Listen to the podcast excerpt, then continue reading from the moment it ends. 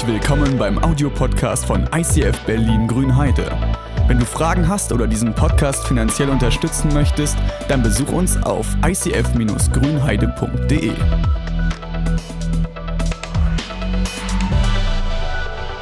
Wir sind in der Move-Serie. Move, schlaue Entscheidungen zu treffen oder weise Entscheidungen und mutige Entscheidungen zu treffen. Und in dieser Serie lernen wir das, hoffentlich mehr oder weniger, oder kriegen Impulse, um in den Sachen tatsächlich weiterzukommen. Weil wir wissen, dass jede Entscheidung, die wir treffen, eine Auswirkung hat für das, was morgen kommt. Also jede Entscheidung hat Auswirkungen. Das, was wir heute machen, beschreibt so ein Stück weit das, den Weg, den wir morgen gehen. Also unsere Geschichte, die wir schreiben, die hat damit zu tun, wie wir uns entscheiden, welche Wege wir gehen, welche Kreuzungen wir nehmen. Und ich habe ein kurzes Video gefunden von einem Pärchen, was sehr verkrampft auf der Suche ist nach Gottes Willen, oder vielleicht ist es gar nicht so verkrampft, aber die es sehr einfach nehmen oder sich zumindest sagen, wir müssen herausfinden, was will Gott von uns und das schauen wir uns kurz mal an. Von daher erstmal kurzer Clip und dann steigen wir rein. Entscheiden für Dummies. Du Schatz, wollen wir mal unsere Ferien besprechen? Unbedingt. Wo wollen wir hin? Lass uns die Bibel fragen. Ja, gute Idee. Wo führt Gott uns auch hin? Ja, Papa, eine Idee? Ja, oder die Antarktis? Keine Ahnung, ich bin mega gespannt. Ja, schau mal. David wurde König in Israel. Nein. Ja. Israel? Ja, krass, oder? Ja, schau mal im Neuen Testament. Jesus wanderte durch Israel. Nein. Gar nicht. So gut. So eine Überraschung. ey. Wahnsinn. Ich glaube, wir gehen auf Israel. Ja, unglaublich. so Ja, so einfach geht das. Wo gehst du morgen hin? Die Kita. Steht noch nicht in der Bibel. Ja? Also, äh, vielleicht ist es auch ein Weg, um seine Entscheidungen beeinflussen zu lassen. Vielleicht ist es. Ähm, auf jeden Fall wird es abenteuerlich, wenn man das so macht. Ähm, ich, will euch an, ich will euch an die Fragen erinnern, die wir in den letzten Wochen uns gestellt haben. Oder wo wir sagen, okay, die können wir uns nehmen, um herauszufinden, wie, wie treffen wir mutige Entscheidungen. Die erste Frage war, bin ich ehrlich zu mir selbst? Wirklich. Das war dieses Ding, unser Herz kann uns so oft was vormachen. Wir Menschen machen uns oft was vor. Wir drehen uns die Dinge zurecht, bis sie stimmen, bis sie für uns passen und wir die richtige Entscheidung deshalb treffen. Von daher die Frage, bin ich ehrlich zu mir selbst wirklich? Die zweite Frage war, oder eine der zweiten Frage war, ist da eine Spannung, die meine Aufmerksamkeit verdient? Also gibt es da irgendwas, so ein Warnsignal bei Entscheidungen, wenn ich merke, da, da ist wie so eine Warnleuchte, eine Kontrollleuchte, die angeht, eine rote Linie, wo ich merke, okay, irgendwas muss ich hier aufpassen. Ähm, ich muss auf die Bremse treten. Ich habe diesen Frieden vielleicht gerade gar nicht mehr. Vielleicht kurz rechts ranfahren, mal überlegen, wie, wie, wie ist es gerade? Die heutige Frage, wenn es darum geht, weise Entscheidungen zu treffen, ist diese. Welche Geschichte möchte ich mit meinem Leben erzählen? Oder wenn ich sterbe, was möchte ich gern, dass von meinem Leben gesagt wird? Wo will ich mal sein? Wie will ich mal sein? Wer bist du wirklich? Wenn alles drumherum nicht mehr da ist, wenn der Job weg ist, wenn die Familie vielleicht tatsächlich nicht mehr da ist, wenn die Gesundheit vorbei ist, wenn du quasi zurückblickst, wie soll dein Leben ausgesehen haben? Worum soll es in deinem Leben gehen? Was hast dich ausgemacht? Und wenn du so mal überlegst, wer bist du dann wirklich? Die Frage, die du dir heute stellen kannst, wie will ich morgen sein? Vielleicht wie will ich langfristig sein, aber wie sieht es dann morgen? Wie sieht es im nächsten Monat aus? Welche Geschichte möchte ich im nächsten Jahr erzählen? Welche Geschichte möchte ich in den nächsten Monaten erzählen? Denn jede Entscheidung, die wir heute treffen, hat eine Auswirkung auf das Morgen.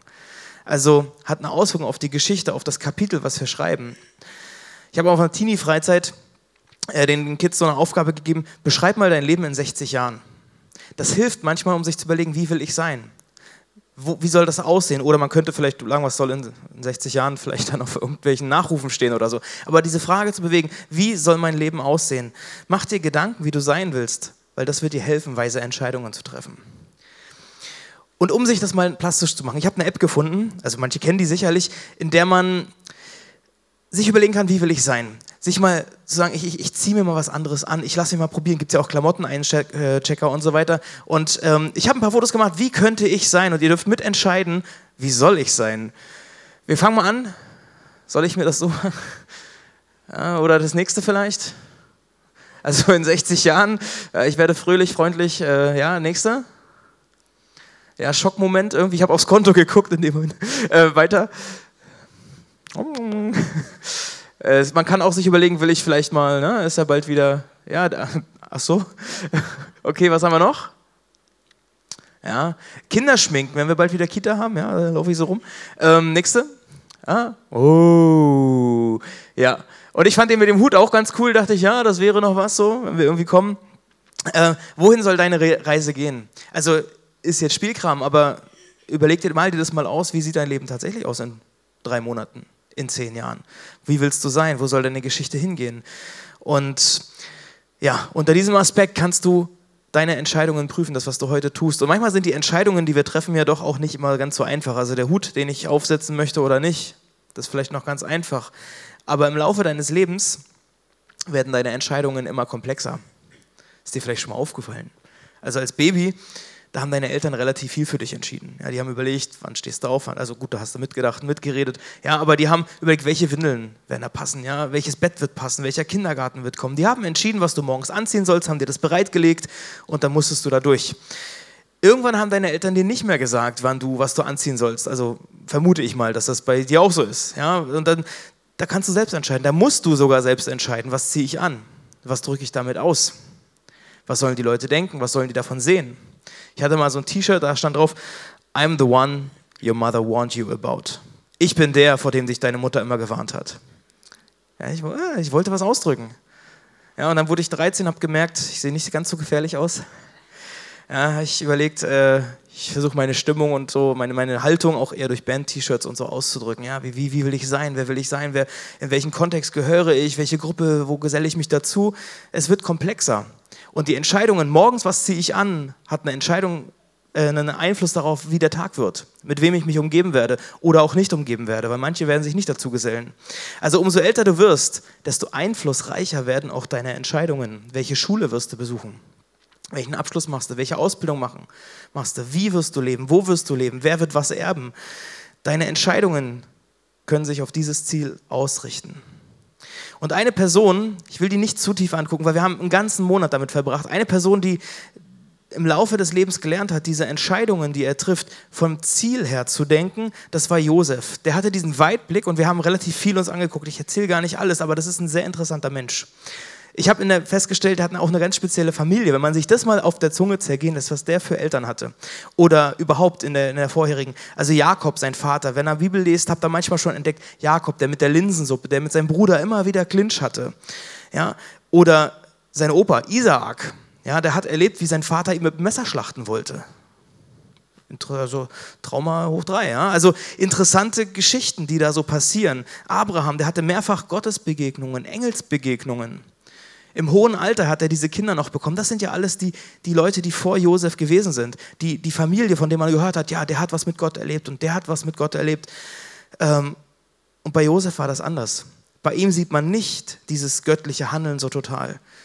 Keine krassen sichtbaren Wunder wie bei seinen Eltern, bei seinen Großeltern. Vielleicht hat es auch einen Druck ausgelöst. Er hat mit Gott gelebt, aber er hat keine großen, krassen, sichtbaren Wunder äh, ähm, mitbekommen.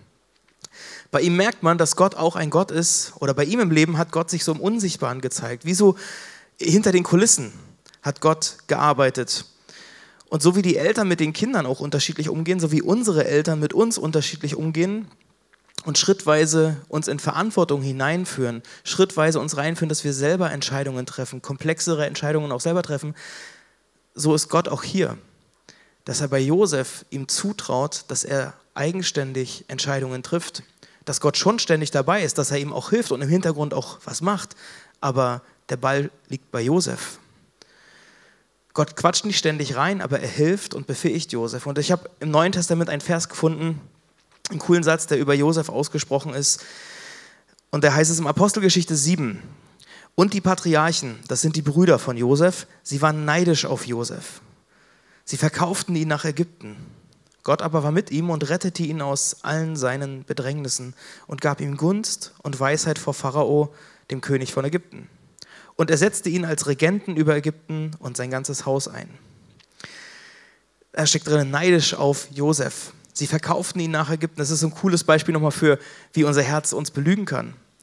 Also, dass die sich das so zurechtdrehen, dass es okay ist, den Bruder zu verkaufen. Die Brüder waren so eifersüchtig, genervt, die wollten ihn erst umbringen, ja. Äh, und dann kam aber einer der Brüder, ja, nee, lass uns mal, wie ist unser Herz wirklich? Sind wir wirklich ehrlich zu uns selbst? Lass mal nicht machen. Wir verkaufen ihn, haben nämlich auch noch was davon. Ja, aber da, da war offensichtlich eine Spannung, die vielleicht eine Aufmerksamkeit äh, verdient hätte, ja.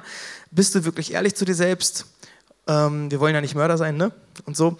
Ähm, Gott rettet ihn aus allen Bedrängnissen, steht drin. Und da gab es etliche Punkte, die kennen wir, haben wir angeguckt. Man fühlt sich bedrängt. Wir erleben das. Wir fühlen uns manchmal bedrängt und wissen nicht, wo es hingeht. Irgendwie ist es dunkel, das geht drunter und drüber in manchen Zeiten, weil man weiß nicht, wo es oben und unten ist. Und bei Josef kannst du lesen, dass er nicht in die Passivität abgerutscht ist, dass er nicht diesen Widerständen sich hingegeben hat und sagt, okay, dann sitze ich halt hier, sondern dass er immer vom Ziel her gedacht hat. Sagt, okay, ich kann auch einen Schritt weiterkommen. Es kann doch nicht sein, dass das das Ende ist. Es kann doch nicht sein, dass ich hier aufhöre. Ich will mit meinem Leben das nächste Kapitel schreiben. Und die Frage, die sich mir stellt, wie konnte er das schaffen, dran zu bleiben, weise Entscheidungen zu treffen, die auf das Ziel auch hinführen, obwohl er immer wieder erlebt hat, dass er am Boden landet, dass er verarscht wird und dass es irgendwie nichts gebracht hat scheinbar. Wie konnte er trotzdem schlaue Entscheidungen treffen? Und da fällt mir in diesem Vers eine Sache auf, dachte ich, die würde ich gerne weitergeben. Gott gab ihm Gunst und Weisheit. Und da dachte ich, bei schlau, sei schlau und sei weise, das, das hängt ja irgendwie zusammen. Also in unserem Sprachgebrauch, da denken wir oft so, ne? Wer weise ist, ist ziemlich schlau, der weiß ziemlich viel. Aber in der Bibel wird das Wort ein bisschen anders verwendet. Oder von der Wortbedeutung des We von Weisheit steckt da was anderes drin oder mehr drin. Das Wort Weisheit heißt Sophian und das kennt man vielleicht von Philosophie die Liebe zur Weisheit oder Liebe zur Weisheit. Die Liebe zur Weisheit und dieses Wort, was hier benutzt wird, das beinhaltet zwei Aspekte. Zum einen, dass du ein Verständnis hast, dass du etwas verstehst, dass du etwas begreifst, dass du einen Umstand erfassen kannst, dass du den komplexen Sachverhalt, die Entscheidungen, die wir treffen, werden immer komplexer, dass du das ergreifen kannst, dass du es verstehen kannst. Ja, du verstehst, wie dein Gegenüber tickt wie Beziehungen funktionieren, wie die Welt funktioniert. Du entdeckst es mehr und mehr, ein größeres Verständnis für die Dinge. Das zweite Wort ist befähigen, etwas meistern, etwas schaffen, kompetent sein. Du bist nicht nur fähig, Dinge zu verstehen, so, ja, ich, ich begreife, worum es hier geht, sondern auch dann die richtigen Entscheidungen zu treffen, kompetent handeln zu können. Man könnte also sagen, Weisheit ist die Fähigkeit, kompetente Entscheidungen zu treffen. Weisheit ist die Fähigkeit, Entscheidungen zu treffen, die richtige Einsicht, das richtige Verständnis zu haben und dann die richtigen Entscheidungen daraus abzuleiten. Also du brauchst Verständnis, brauchst Weisheit, weil die meisten Entscheidungen, die wir treffen, das brauche ich. Ich merke das, dass ich das brauche, weil die meisten Entscheidungen, die ich treffe, sind nicht so einfach zu beantworten. Die kann ich nicht so einfach so technisch wie mit einer Schablone, das gilt für mich und das gilt für dich und das gilt für den und für den. Und ich kann das nicht einfach überdecken und sagen, okay, na, dann tragen wir halt alle so, so ein Mickey Mouse T-Shirt. Nee, das funktioniert nicht unbedingt immer. Also bei der Frage, ob ich dir jetzt eine klatschen soll oder nicht, kann ich vielleicht noch recht schnell eine Antwort finden, die für uns alle irgendwie funktioniert. Also in der Regel wird das sein, nein. Später vielleicht dann nicht. Ähm, aber da kann ich sagen, okay, moralisch wiederverwertbar, da kann ich eine Schablone finden, mit der wir irgendwie klarkommen, mit der ich auch wieder klarkomme. Ja? Wenn dein Arzt dir irgendwie sagt, du musst dieses und jenes Medikament nehmen, so und so oft, dann ist es, das, weil das wichtig ist, da brauchst du auch nicht so viel Weisheit, weil du musst ein bisschen verstehen, dass er mehr von Gesundheit versteht als du. Aber in der Regel sind das Sachen, die kann man relativ einfach beantworten. Aber der Großteil meiner Entscheidungen, unserer Entscheidungen, deiner Entscheidungen, kannst du nicht so einfach beantworten und sagen, na gut, wir wollen alle Toni keine klatschen, also gilt das jetzt auch für was auch immer. Also wenn du überlegst, wo will ich wohnen, welchen Job fange ich an, mit welchem Partner will ich zusammen sein, wen will ich daten, wie viele Kinder will ich haben, was für einen Beruf soll ich wählen, da kannst du nicht die Schablone von, von dir nehmen und sagen, der muss es genauso machen. Da gibt es nicht das Muster, soll ich dies studieren oder das studieren, soll ich eine Ausbildung machen, wer soll mein Haus erben, wie gehe ich mit meinem Ersparten um. Das sind Fragen, die kannst du nicht technisch beantworten, das sind Fragen, wo du die Weisheit brauchst, wo du ein Verständnis brauchst, diese komplexen Dinge zu verstehen, was hängt da alles dran. Da brauchst du Weisheit. Und ich glaube, das sind, weiß nicht, 90 Prozent, 95 Prozent. Ich habe versucht, die letzten Tage zu überlegen, welche Entscheidungen trifft man so. Und ich dachte eigentlich, fast alle Entscheidungen kann ich nicht so simpel sagen, das ist richtig und falsch, sondern ich muss einen Zusammenhang verstehen. Ich muss diese Komplexität irgendwie aufdröseln. In diesem Vers in der Apostelgeschichte heißt es, dass Gott Josef diese Weisheit geschenkt hat. Dieses Verständnis, dieses Befähigen hat Gott ihm geschenkt. Das heißt, Weisheit ist ein Geschenk. Und das widerspricht so ein bisschen unserem Zeitgeist. Das widerspricht dem, was wir in der Gesellschaft oft so leben. Weil wir leben in einer Wissensgesellschaft und denken schnell, wir müssen nur genug lernen, genug Wissen anhäufen und dann werden wir alle Antworten finden. Wenn ich Wikipedia auswendig kann, dann, dann, kann ich, dann kann ich richtig die Welt verstehen. Dann habe ich, wenn ich alle Fakten irgendwie kenne, dann weiß ich, was zu tun ist. Das kann vielleicht helfen. Aber wenn ein Partner neben dir sitzt und einfach nur traurig ist und weint und er heult, dann hilft dir das nicht unbedingt, Wikipedia auswendig zu können. Da musst du wissen, was du tust, was du tun kannst. Dann brauchst du Weisheit, wie du trösten sollst. Es gibt so oft Gespräche, wenn man so irgendwie mit Leuten zu tun hat, wo ich denke so, was soll ich denn jetzt sagen? Der, der schüttet so das Herz aus und ich denke, Gott, ich habe doch keine Weisheit, ich, was soll ich denn dazu sagen? Wenn die Leute ihr Leid klagen, dann frage ich auch nicht Google. Dann fange ich nicht an, Google zu fragen, okay, was mache ich jetzt? Die weint die ganze Zeit. Also kannst du selber googeln. Ja, was ich dann mache, ist, dass ich bete. Klingt irgendwie simpel, aber das ist, was Josef auch getan hat. Das ist, was, was es heißt, dass Josef die Weisheit von Gott bekommen hat. Ich habe im Jakobusbrief einen Vers gefunden, wenn es einem von euch Weisheit fehlt, wenn ihr in so Momenten drin sitzt, da ist die Komplexität da, da denkst du, ich verstehe diese Frau nicht mehr, ich verstehe diesen Mann nicht mehr, ich verstehe diesen Hund oder diesen Umstand nicht mehr. Wenn du merkst, du brauchst Weisheit, wenn es aber einem von euch an Weisheit fehlt, dann bitte er Gott darum und sie wird ihm gegeben werden. Denn Gott gibt allen gern. Und dann gehe ich zu Gott und ich bete innerlich. Manchmal ist es wirklich nur so ein Gott, ich kann gerade nichts dazu sagen und äh, ich äh, glaube, ich sollte was sagen. Gott er gibt mir Weisheit und dann hilft er mir manchmal, die Situation zu erfassen, zu verstehen und die richtigen Worte zu finden. Das, das passiert überraschenderweise dann doch manchmal. Manchmal aber auch nicht. Ich weiß auch nicht so richtig, ja, aber ich merke, da kommt meine Erfahrung, meine Lebenserfahrung nicht so doll dabei raus, sondern das sind Sachen, die schenkt Gott dass man einen Einblick, ein Verständnis dafür bekommt, wie kann man helfen. Wo Gott sagt, okay, ich gebe dir diesen Einblick, um das und das zu bewegen, gute Entscheidungen zu treffen. Ich bekomme nicht immer alle Antworten, nicht immer alle Fakten, aber manchmal dieses Verständnis, wie man vielleicht weise Entscheidungen oder weise Wege gehen kann, vom Ziel her gedacht. Es gibt im Alten Testament noch einen weiteren Schlüssel um Weisheit zu bekommen. Vielleicht kennt man diesen Vers, manch einer, der schon länger unterwegs ist mit Gott, der hat ihn bestimmt schon mal irgendwo entdeckt aus Psalm 111. Die Furcht des Herrn ist der Weisheit Anfang. So sagt es bei Luther. Eine gute Einsicht für alle, die sie ausüben. Die Furcht des Herrn ist der Weisheit Anfang. Das klingt ein bisschen bedrohlich so, ja? Also kriegt man so altmodisch, angstbehaftet. Das ist ein Begriff, da hat man manchmal keine Lust drauf, ja? Also Furcht des Herrn. Ja, ja wir wollen eigentlich nicht Furcht haben. Wir wollen furchtlos sein, so steht es zumindest in der Vision. Wir wollen eine Kirche, in der Leute nicht, sich nicht von Angst und Furcht leiten lassen, ja. Also wir haben Lust auf Gott, aber keine Furcht vor Gott.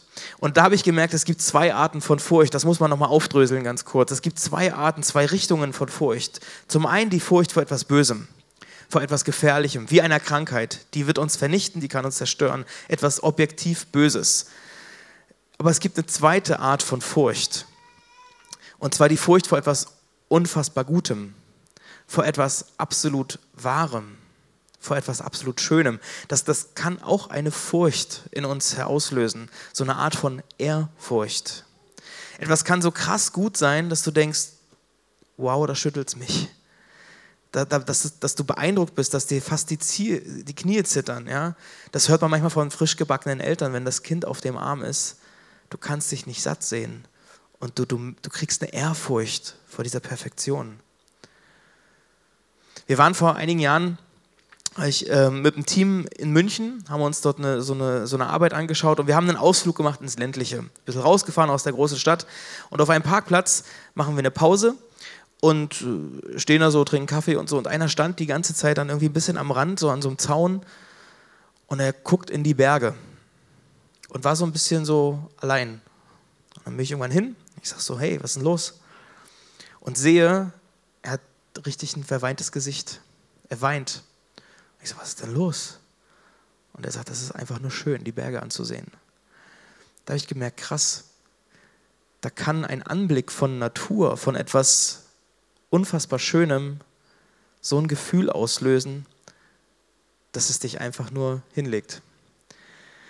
Ich kenne das manchmal, wenn man Musik hört, wenn man manche Lieder erlebt, wenn man dass es, dass es so ein Gefühl breit macht, wo du merkst, das ist einfach perfekt, das ist einfach toll, das ist, da, da werden Emotionen und Sinne angesprochen, die, die kann man nicht mit jedem Lied ansprechen.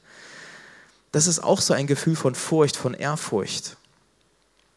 Ein guter Freund hat sich verliebt Und als er in die Beziehung gestartet ist, da hat er so oft von der Perfektion und von der Schönheit seiner Freundin gesprochen. Also die schwärmen ja sowieso oft, die Leutchens. Ähm, aber er hat gesagt, so, er hat so oft davon gesprochen, wie schön die ist und wie toll die ist und wie grandios. Und da ich gemerkt, also dann äh, hat er ganz oft gesagt, so, ich bin aber gar nicht so. Und da ich gemerkt, wenn man etwas grandios Schönes sieht, dann sieht man aber auch selber diese eigene Unperfektion, ja. Mein Leben hat so viel Hässliches bereits, sagt er. Mein Leben, meine Entscheidungen, die ich getroffen habe, die, die sind einfach nicht, die sind nicht sauber, das ist nicht gut gewesen. Ich habe falsche Entscheidungen getroffen, das passt doch eigentlich nicht zusammen. Wenn du etwas unfassbar Schönes, eine, eine, so diese krasse Perfektion siehst und erlebst, dann wirst du ganz schnell wie so ein Spiegel vorbekommen und merken irgendwie, ich bin nicht perfekt, ich bin unperfekt. Und das passt irgendwie nicht zusammen. Und in solchen Momenten, wo man dann fast so eine Ehrfurcht bekommt und merkt, wie sehe ich eigentlich aus? da denkst du, ich habe ich es nicht in der Kontrolle. Das sind die Punkte, wo wir die Kontrolle abgeben müssen. Wenn wir vor, Gottes, vor Gott eine Ehrfurcht bekommen, wenn wir Gottes Wahrheit entdecken, wenn wir seine Schönheit, wenn wir seine Krassheit manchmal entdecken, dann kann es sein, dass wir uns, uns unserer Unperfektion bewusst werden. Und dann ist die logische Konsequenz eigentlich, die Kontrolle abzugeben. Mein Freund, der musste die Kontrolle über seine Vergangenheit abgeben. Er musste sagen, okay, ich, das ist das Leben, so ist das gewesen. Ich muss es in deine Hände legen, meine liebe Frau. Und du musst mir Vergebung oder was auch immer, du kannst damit umgehen oder nicht. Ich kann das nicht dir überhelfen. Du bist perfekter. Ich muss es dir geben. Und diese Diskrepanz, diese Lücke, die kannst nur du schließen. Von daher sage ich gedacht, das ist wie mit uns mit Gott. Wenn wir Gott entdecken, wenn wir erleben, wie, wie so eine Gotteserkenntnis, dann merken wir, wir müssen die Kontrolle an, abgeben dass sein Wunsch an uns ist, dass wir sagen, okay, diese Lücke, Gott, die kannst nur du schließen.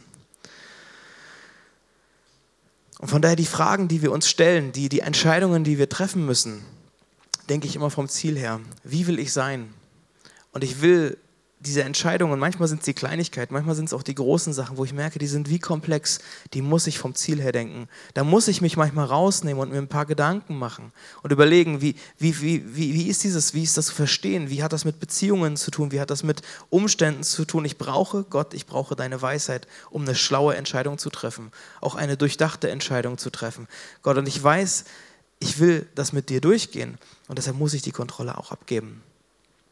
Ich möchte noch einen letzten Gedanken mit reingeben. Und ich weiß nicht, ob du diese Grafik kennst. Aber am Anfang des Lebens, zumindest ja, am Anfang des Lebens, da steht Gott. Am Anfang des Lebens, da steht Gott. Und irgendwie am Ende des Lebens, da steht auch Gott.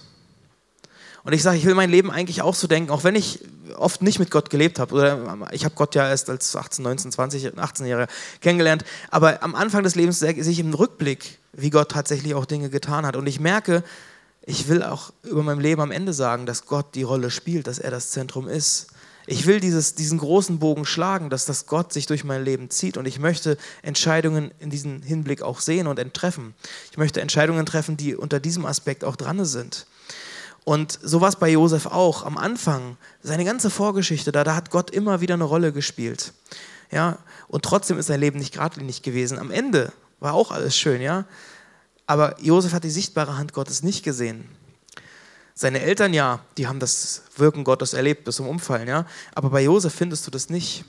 In manchen Kapiteln meines Lebens, da, da sehe ich Gott auch nicht. Da habe ich Gott nicht gesehen und ich weiß nicht genau, was da los ist und warum das so ist.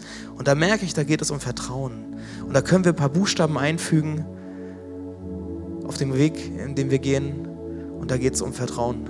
Am Ende geht es darum, dass wir vertrauen, dass Gott unsere Entscheidungen beeinflusst, dass er uns Weisheit schenkt, dass er uns ein Verständnis dafür schenkt, dass er uns die Fähigkeit schenkt, egal wie die Umstände aussehen, ob das im Armut oder in Reichtum, ob das im Hoch oder im Tief ist, dass wir merken, die Kraft für diese Dinge, die kommt von Gott.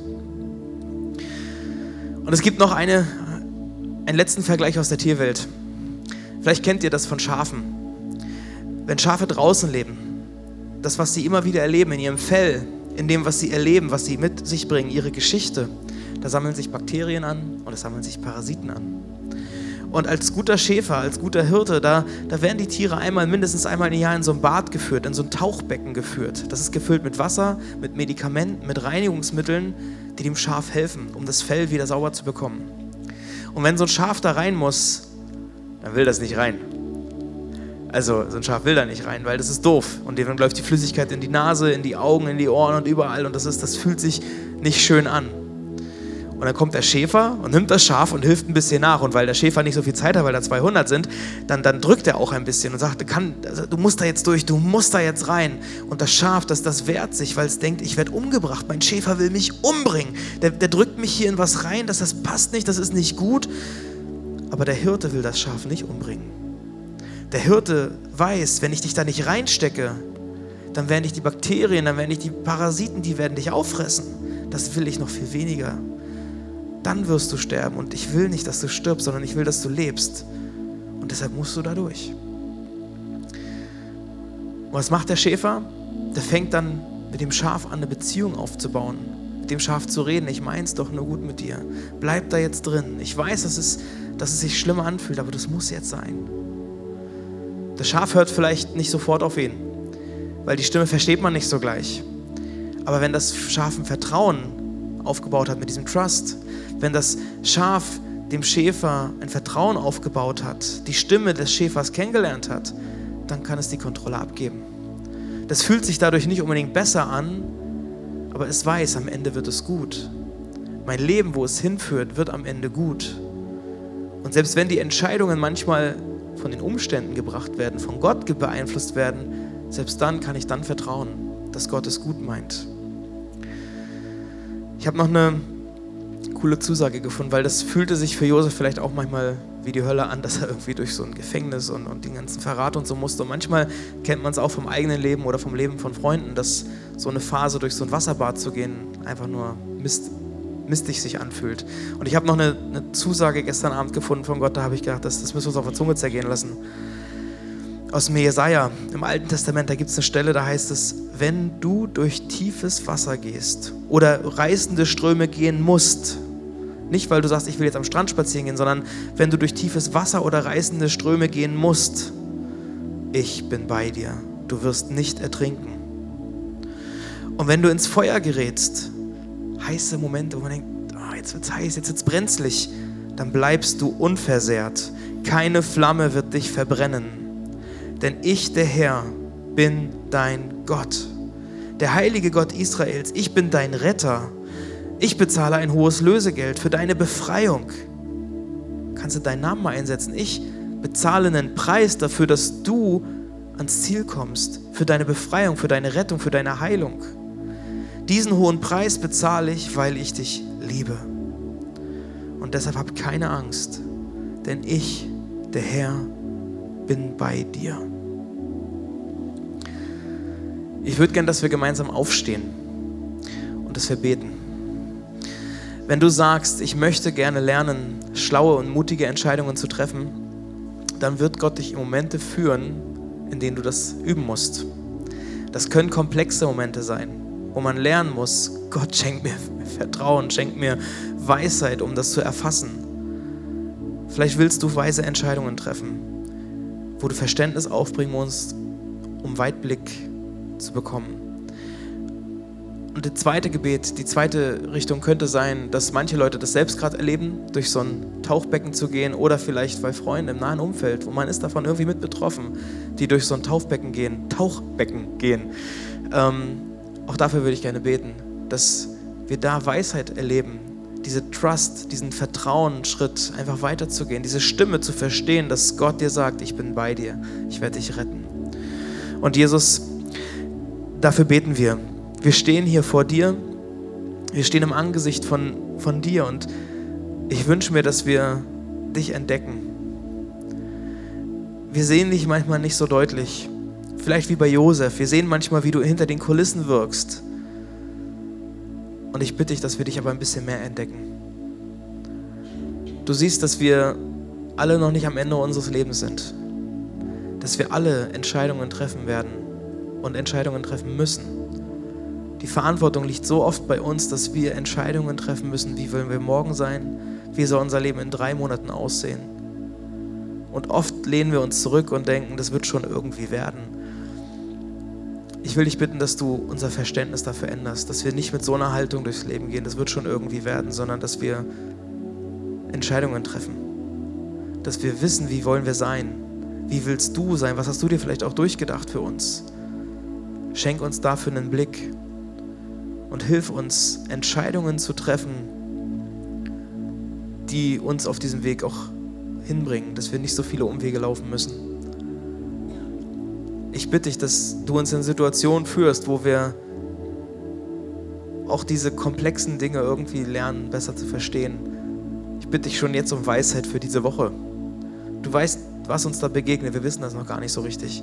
Ich bitte dich, dass du uns da hilfst, deine Weisheit uns schenken zu lassen. Erinnere uns daran.